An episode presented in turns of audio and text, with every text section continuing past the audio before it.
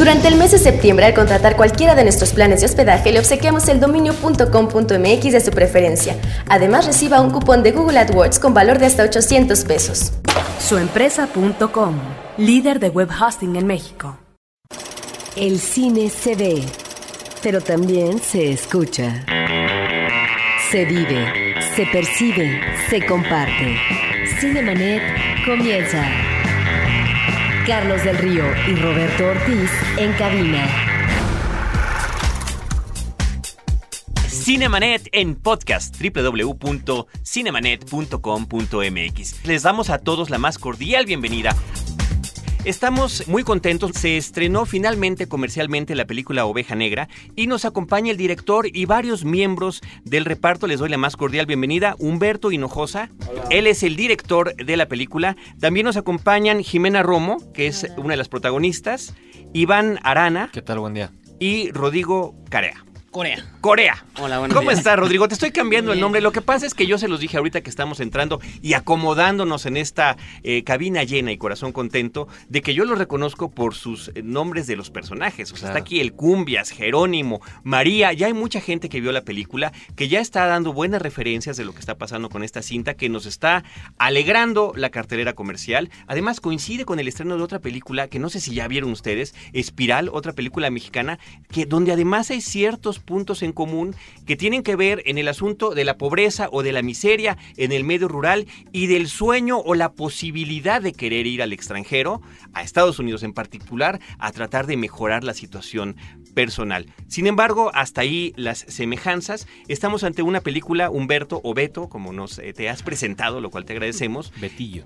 el Betillo, eh, muy joven por cierto, que eh, tiene no solamente un, eh, un twist al final interesante, sino que creo que toda la película sorprende por la forma en la que está manejada. Primero porque las acciones principales se llevan prácticamente lo principal a lo largo de un día, pero todo esto está contado a través de un flashback. Sí, pues creo que fue una forma muy padre de contar la historia porque hace que se vuelva muy dinámico todo. La película empieza prácticamente en la mañana en la vida de estos personajes y termina en la madrugada. Y es muy padre ver cómo estos dos amigos, de tener un día muy monótono, deciden aventarse, hacer un plan, a tener una aventura, a cambiar el ritmo de vida que traían hasta ese momento.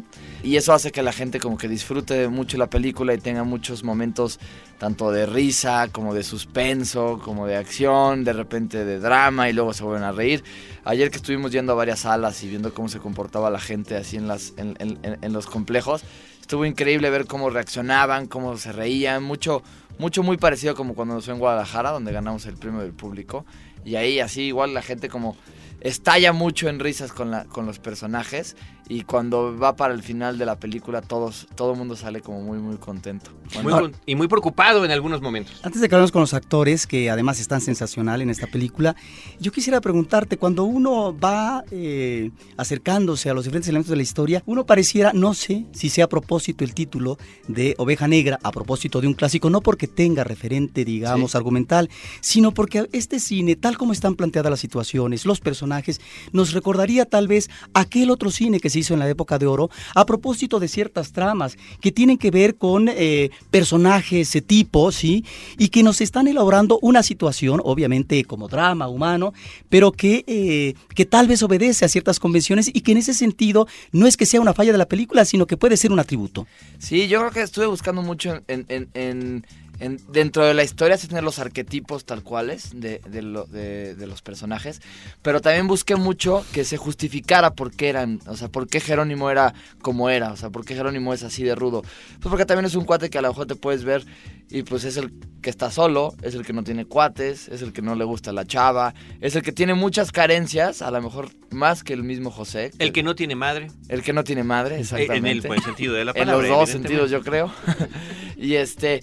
Y entonces enten- entiendes, de- si te pones de su punto de vista, entiendes por qué Jerónimo es como es. Igual Cumbia, igual José. Entonces sí traté de buscar, aunque son los arquetipos, de justificar, no nada más que fueran el bueno por ser bueno, sino el bueno porque pues ve la vida desde una forma de vista mucho más relajada, no tiene nada que perder. Su vida la ve a través del valor de los borregos. Entonces eso hace, se, ve- se hace que Eso sea es muy encantador, entrañable perdón, el eso que comentan y sobre todo esa plática que tiene el personaje de José con el personaje de Cumbia, eh, a platicando de lo que cuestan las cosas en la vida Sí. A través del valor de unos borregos, qué es lo que están viendo, qué es con lo que están trabajando. Es, es muy divertido y estaba eh, como entretenido pensar un poco así, ¿no? La vida de, de cómo estos chavos ven todo alrededor de los borregos y todo alrededor del rancho y no conocen más mundo y lo que los impulsa a hacer esta aventura es quiero conocer más, quiero viajar más, quiero entender las cosas también de una forma distinta.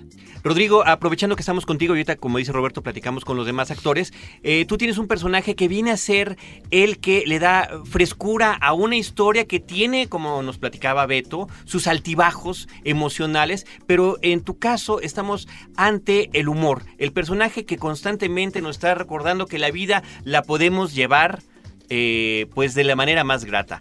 Am I right? Digo, como diría tu personaje. Sí, precisamente. O sea, siento que el cumbia es como... Le, sabe encontrar el saborcito, ¿no? A a la comida insípida y le sabe encontrar a la luz en la oscuridad y ver todo que, que, aunque a pesar de que está todo saliendo mal, se puede salir bien de repente. Y él como que se enfoca en buscar que, que todo salga bien, ¿no? Desde, desde una actitud, es una postura de vida en la que tiene el cumbia y eso lo hace entrañable y muy divertido también. En el caso de la presencia femenina de la película, salvo que quiera además agregar algo Roberto antes de entrar contigo, Jimena, Jimena Romo, es eh, no nada más la belleza de la juventud, no nada más eh, el interés romántico de los personajes principales, sino me parece que también hay un acercamiento ahí hacia una fe fatal. Y, pero claro, porque es la tentación que se presenta ante dos hombres jóvenes. ¿Cómo lo va a resolver? Por supuesto que no vamos a platicar, pero bueno, esta belleza de chica está aquí con nosotros, ¿no? Muchas gracias. Este, pues, pues sí, eh, mi personaje de María yo creo que está en una etapa, está en la etapa de la pubertad. Entonces está justamente entrando a, a los momentos en donde se da cuenta que le gustan los hombres y que los hombres le gustan a ella. Entonces, en esto, como que empieza a manipular a los hombres con su Encanto. con su encanto, Sus atributos. con sus atributos, pero al mismo tiempo ella está experimentando. Ella, pues, está, realmente está viendo si le conviene Jerónimo, pero le gusta más José. Entonces, como no ve el plano general, no ve como las consecuencias de sus actos, porque justamente están una todavía no las empiezas a ver. Entonces metes a todo el mundo como en su experimento y es como la que crea el conflicto en la historia. Y yo creo que al final resulta ser como la más inteligente, porque es la que controla la situación un poco. Sí, es bien padre ver, eh, aparte que es el único personaje femenino en toda la historia. Sí, eh, a eso iba, perdón, eh, Sí, para sí, que sí. lo, lo- lo continúes comentando. No hay mamás en la película. No, nadie tiene La, la- la- exacto, nadie tiene madre en esta cinta y eso es una cosa evidente, ¿no? En todos los casos, salvo la abuelita que se menciona de, de cumbia, pero que al final vemos brevemente, ¿no? Sí, sí, sí. No fue algo como intencional. Conforme fui escribiendo el guion, de repente vi que ya no había madres. Y este, y dije, ah, bueno, pues ya les maté las mamás a todas. Pero, pero me gustó mucho porque mucho del peso recae en, en el personaje de María de la feminidad. Y creo que lo hace bien padre porque está descubriendo qué tan lejos puede llegar con los hombres. Está viendo que se para derechita, como que la voltean a ver más. Empieza a ver que tiene consecuencias las cosas que hace. O sea, lo que podría parecer un beso inocente, pues provoca una cantidad de consecuencias después que ella ni lo imaginó. Pero entonces, en ese día, en esa, en esa historia de los personajes, pues ella se dio cuenta del poder que tenía. Y eso fue como parteaguas de ahí para la adultez de ese personaje. Entonces es como este descubrimiento de la sexualidad de una niña que sabe hasta dónde puede llegar. Pero, ¿y qué tan consciente en la historia por parte tuya es este sentimiento de orfandad que observamos en los personajes masculinos? ¿no? Pues sí, yo creo que también mucho dentro de la narrativa me servía más como un elemento narrativo de decir, este, José está solo y acaba con Jerónimo. Y son prácticamente parecidos en la situación emocional. Los dos no pierden a sus pierden a sus mamás. José tiene como el cuidado del padre del pueblo, que es como su padre. Crecen en el mismo techo, crecen viendo y escuchando las mismas cosas, pero la vida no les sonríe igual a, a los dos. Entonces, aunque él a lo mejor tiene pues, el, el coche padre del pueblo, pero pues José tiene al mejor amigo del pueblo. Entonces es como un equilibrio bien Que- padre que de ver. es- de acuerdo a la historia, ahí es donde surge esta envidia, ¿no? Exacto. Y es, es eso, yo quería hacer mucho eso, que a lo mejor el que aparentemente tiene más carencias, pues no necesariamente es el más pobre, ¿no? O sea, Jerónimo era el que, pues de repente no tenía cuates, no le caía bien a nadie. La chava guapa del lugar, pues no le hacía mucho caso, sino por, por lo que era, sino, no por lo que tenía, sino no por lo que era. Y José, en cambio, pues lo quería la gente, tenía a su mejor amigo, la guapa del lugar le hace caso. Entonces creo que ahí eh, lo, padre que me gustó ahí es de que los ricos no necesariamente son por tener cosas, o por tener muchos borregos, sino por pues, tener un amigo con quien compartir las experiencias.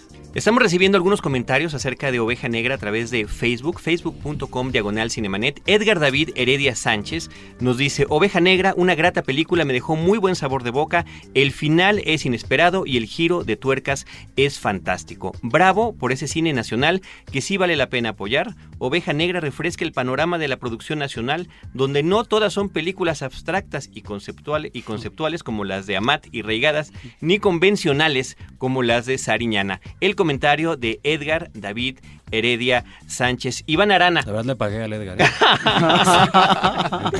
que se sepas.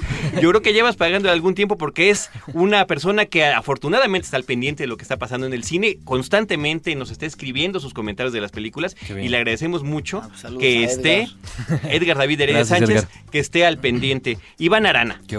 Te toca que nos platiques sobre tu personaje que es Sí, pues el ya- antagonista. Sí, ya platicó un poco Beto al respecto, pero pues sí, es este típico junior de pueblo que quiere como hacer creer que tiene el control de las cosas, pero al final como que anda bailando en el espíritu muchísimo, ¿no? Como que al ver eso, al ver cómo José se gana a la gente, cómo José tiene a su mejor amigo, este, empieza a decir, pues ¿por qué? Si yo soy aquí el, el chido, ¿no? Yo soy el, el- el hacendado, el que tiene el poder, y al final pues intenta transgredir a José para pues para hacer que sienta algo, ¿no? Así como en el momento en el que llega María eh, y empieza a ver como que le late más, es peor tantito, ¿no? Entonces creo que por ahí va un poco el personaje. A mí eh, lo que me llama la atención es esta cuestión de eh, el antagonismo, pero por otra parte siempre la mediación, que puede darse en este caso a través de cumbia o cómo aflora la situación del deseo, ¿sí? Y que son, digamos, yo creo que los elementos que van de alguna manera empujando por lo que se refiere al atributo de la amistad y lo que puede ser la filiación, digamos, romántica propia del deseo. Sí, y, mucho de lo que quise hacer también es que los personajes fueran como muy reales. O sea, que, eh, que por momentos son como todos, tienen momentos buenos y momentos malos. O sea, lidian con la maldad que tienen y con la bondad. Entonces, obviamente unos es más resaltante que otros. ¿Por qué? Porque aparte de un arquetipo, arquetipo narrativo de la historia funcionan. Pero por la situación, pues obviamente Jerónimo es mucho más hostil que Cumbia. ¿Por qué? Pues porque el otro es mucho más ligero. Y cosas así fueron lo que fueron haciendo que la historia como haga que se identifique mucho la gente con, con la película. Y mucho de lo que he visto que agradecen son las caras nuevas, que todos los actores sean como de una nueva camada, que se, o sea, que cuando los veas les crece el personaje, no hay ninguna connotación que te jale a otra cosa. Entonces crees que cumbia es cumbia, o sea, me han preguntado, oye, ¿qué? ¿Fuiste al lugar a sacar actores? Digo, no, no, no todos son actores, hicimos un Pues aquí casting". entró bailando, la verdad, y enseñándonos a todos cómo es como se debe de besar a las mujeres. Eh, esa es una referencia para los que ya vieron la película. Nosotros estamos en Cinemanet en Horizonte 107.9 de FM. Vamos al corte, pero continuaremos platicando de Oveja Negra después de nuestro intermedio. Así que no le cambien. Cinemanet está de intermedio. Regresamos en un instante. I can still see their faces. My parents, all the others. Si lo tuyo son las películas de guerra, no te puedes perder Desafío, una cinta sobre la resistencia que opusieron los judíos de Bielorrusia ante el ejército nazi en la Segunda Guerra Mundial, con Daniel Craig, Liv Schreiber y Jamie Bell. Escribe a promociones@cinemanet.com.mx y llévate una playera de la película. Cine que te lleva al campo de batalla, solo con Warner Brothers y Cinemanet. Ahora, diseñar y hospedar su página web será cosa de niños. En tan solo cinco pasos, hágalo usted mismo sin ser un experto en Internet. Ingrese a suempresa.com y active ahora mismo su plan. Suempresa.com, líder de web hosting en México. Apaga la luz y escucha. Testigos del Crimen, un podcast de frecuencia cero, porque la realidad puede ser aterradora. www.frecuenciacero.com.mx Cinemanet. Continuamos en Cinemanet, como siempre, como cada semana, platicando con ustedes sobre cine, www.cinemanet.com.mx. Tenemos ya más de 350 episodios, el acumulado de casi cuatro años de trabajo, donde están los testimonios principalmente de la gente que está realizando el cine nacional, como los invitados que tenemos el día de hoy. Recuerdo que estamos platicando de la película Oveja Negra, está su director Humberto Hinojosa y los actores Jimena Romo, Iván Arana y Rodrigo Corea. Platicábamos de varias cosas. El, el, asunto de contar una historia que por una parte tiene su buena dosis de originalidad, pero que al mismo tiempo tiene este referente de personajes muy típicos, muy marcados y, y al final un giro de tuerca. ¿Cómo llegas a esta historia, Humberto? Mira, yo cuando, desde que estaba en la universidad, hice con muchos argumentos de historias que me gustaría hacer como guiones. Entonces era como mi ejercicio, más que hacer los guiones, eso me gustaba mucho, pensar a hacer una historia de esto, hacer una historia en donde dos pastores no hablan de dinero, sino simplemente hablan de borregos. Entonces ese tipo de cosas como que las tenía. Y cuando decidí hacer como un primer ensayo de un guion, fue el de Oveja Negra, y fue ya después cuando empecé ya a trabajarlo hasta que acabé filmándolo.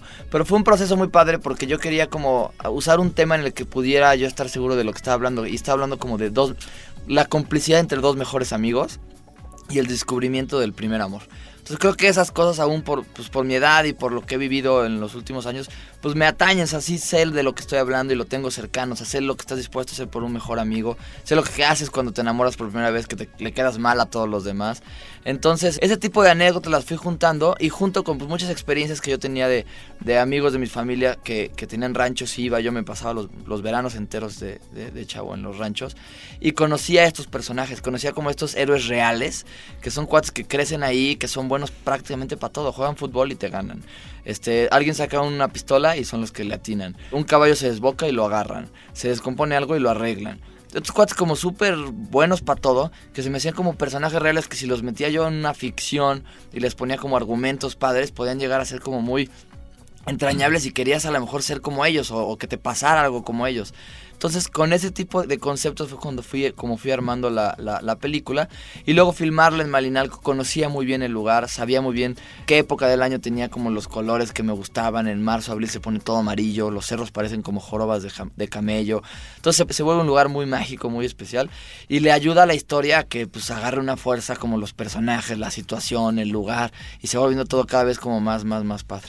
Una de las cosas que seguramente gustan al público es, ahora que mencionas no solamente los elementos de la historia, sino de los arquetipos es que presentas un universo de provincia. Y eso me parece, ya eh, tú ahorita eh, checas el dato de Malinalco, que eso es lo interesante que es a lo que también nos tenía acostumbrado el cine mexicano del pasado, que había efectivamente una serie de personajes y que cada uno tenía su ingrediente dramático y eh, representaba, digamos, algo dentro de lo que era la convivencia, las relaciones, las relaciones humanas y las relaciones de poder, como por claro. ejemplo el cura. Claro. Es decir, hay intereses, eh, en este caso los, los, de las fuerzas vivas, que no se van a poder combatir del todo, pero donde finalmente hay formas de conciliar o de darle la vuelta de tuerca. Y en ese sentido me parece que están los ingredientes de historia que eh, nos remiten al universo de provincia. Sí, sí, sí. Fíjate que igual tanto como con el padre como con el papá de Jerónimo, busqué que fueran reales, busqué un padre que fuera real. Yo estudié en escuelas lasallistas toda mi vida y conozco muy bien a los padres, conozco muy bien a los curas. Y hay padres muy buena onda y hay padres también muy sangrones. O, o sea, tranzas. Hay, hay, de todo. Y, y, la verdad, muchos padres se tienen que administrar de una forma para sobrevivir en sus comunidades en las que, pues, con lo que tienen no les alcanza y ellos saben en qué gastar su dinero y en qué no. Y este padre en específico se me hace muy padre que prefiera ayudar a, al crecimiento de los chavos que tener una iglesia muy pimpeada, muy acá con retablos y muy bonita. Y eso a lo mejor se lo recrimina al pueblo, pero cuando ves el background del padre y ves que lo que hace, toda la cantidad de cosas con las que ayuda, justifica a lo mejor sus acciones de tener descuidado una iglesia o de disponer como él según crear las limosnas de, la iglesia. Entonces, ese tipo de cosas le dan al personaje como a ingredientes que te caen bien, lo quieres porque lo entiendes, sabes que pues a lo mejor moralmente no es lo mejor lo que está haciendo, pero la situación lo justifica y dices, pues sí, que haga eso y que lo siga haciendo con tal de tener como su comunidad pues estable y con una proyección a crecer, no tanto monetariamente, sino mentalmente, con estudios y con cosas así. Entonces, tanto él como yo creo que igual el padre, el papá de María, este Nocleaño, que es el papá de Jerónimo Don Leandro, son personajes como que están ubicados dentro de ese panorama con sus situaciones, pero que son reales, deciden y toman decisiones que tienen consecuencias. Y lo padre de la película creo que es eso, que ves las consecuencias de todo lo que van decidiendo durante un solo día. Y como va tan rápido, pues te van sorprendiendo las acciones y el actuar de cada personaje. Y otro punto de, a favor que ya mencionábamos, pero yo que yo quiero reiterar, es la selección de este reparto. Eh, principalmente los, protagonistas, pues estamos viendo los rostros que están aquí en cabina el día de hoy, rostros nuevos, rostros jóvenes, pero que llegan a cumplir muy efectivamente sus tareas y que cómo llegaron, cómo encontraron ustedes este papel. Yo creo que Beto fue muy inteligente porque con toda y la presión así típica de que, oye, ponte a tal carita para que jale taquilla, creo que Beto se, encargó en buscar los personajes, como dices, en hacer una historia y creo que eso le da mucho peso y mucha fuerza a, a la película. A ver, ¿cuál es? Este, no sé qué decir. Yo llegué con, con Beto eh, por unos amigos en común que me recomendó y primero fui a hacer casting para José. Y a Beto pues no le encantó la idea de que yo fuera un José, pero al final del casting vio cómo, cómo me traía de bajada un poco al productor, eh, con un poco de, de risas y eso, y me dijo, es que eso es lo que quiero, esa es la energía para el cumbia. Léete el guion entero y preséntame un cumbia mañana. Leí el guion y dije, yo necesito ser cumbia. No solo quiero, necesito. Y- Jimena. Eh, yo, eh, yo había hecho un papelito chiquito en una película que se llama Voy a explotar y la asistente de dirección resultó ser la asistente de dirección de Humberto y al principio del proyecto me recomendó, nos conocimos, nos caímos muy bien, me dio el guion, me encantó, así lo leí de corrido, no lo pude dejar de leer y después, como dos meses después, me volvieron a hablar, hice los casting aquí con, con todos ellos y ya, y me quedé. Pues yo nada más lanzo un pronóstico, Carlos, y si no que me reclamen el año próximo. Seguramente en las nominaciones para el DER tendremos más de una nominación en el urbo actoral de esta película. Y posiblemente también en lo que tenga que ver con el guion original de la película y esperemos que en dirección y demás. La verdad que muchísimas felicidades a todos por este estupendo esfuerzo. Muchas gracias. Vayan a verla, de verdad, la van a disfrutar muchísimo. Eh, es una película muy fresca, muy inteligente, muy... Creo que en su sencillez está la fuerza de Oveja Negra. Sí, en todos los cines 70 copias, así que busquen la cartelera, ahí busquen Oveja Negra. www.ovejanegralapelícula.com Humberto Hinojosa, director, Iván Arana, Jimena Romo y Rodrigo Corea, actores. Muchísimas gracias a todos. Gracias. Beto, nos vamos con música de película, con música de Oveja Negra. Sí, fíjate que el grupo Motel nos hizo el tema de la película, hizo una rola padrísima, que ya ahí tiene su videoclip, está rotando. Y pues los dejamos con esta rola que se llama Aurora de Motel, que hicieron para la película Oveja Negra. La escuchamos.